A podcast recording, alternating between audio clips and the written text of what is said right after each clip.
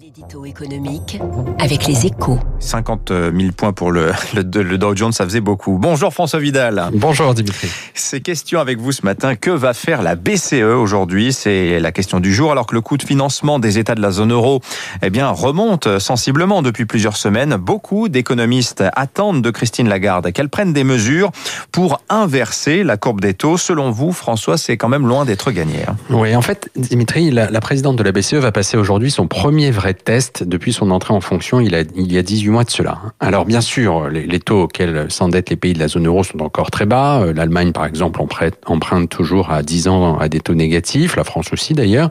On pourrait donc se dire que l'heure n'est pas si grave. Mais le risque, si Christine Lagarde ne trouve pas rapidement le moyen d'enrayer la remontée actuelle, c'est que le phénomène s'accélère dans le sillage de la hausse des taux américains.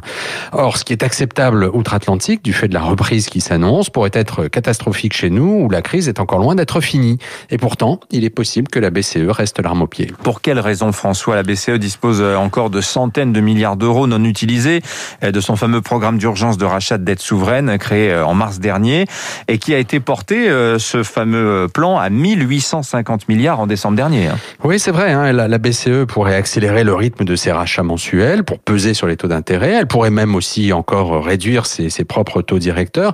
En réalité, ce ne sont pas les armes qui lui manquent, hein, mais une volonté pour agir. Pour une raison simple, c'est que l'unanimité qui régnait depuis des mois au sein des, du Conseil des, des, gouverneurs face à la crise du Covid est en train de laisser la place aux lignes de fractures habituelles, hein, avec d'un côté des représentants des pays du Nord de l'Europe tentés par un retour progressif à la normale de la politique monétaire, et de l'autre des États du Sud, bien plus affaiblis par le Covid, qui militent pour un nouvel effort. Dans de telles conditions, la marge de manœuvre de Christine Lagarde, adepte du consensus, est plus que limitée, et ses talents d'ex-femme politique vont lui être bien utiles. François Vidal, des échos. Merci à vous, François. Votre journal qui met à la une ce matin, Fukushima, le temps suspendu au Japon à l'égard du nucléaire. 7h14, dans un instant, notre invité, Marguerite Bérard, la directrice des réseaux France.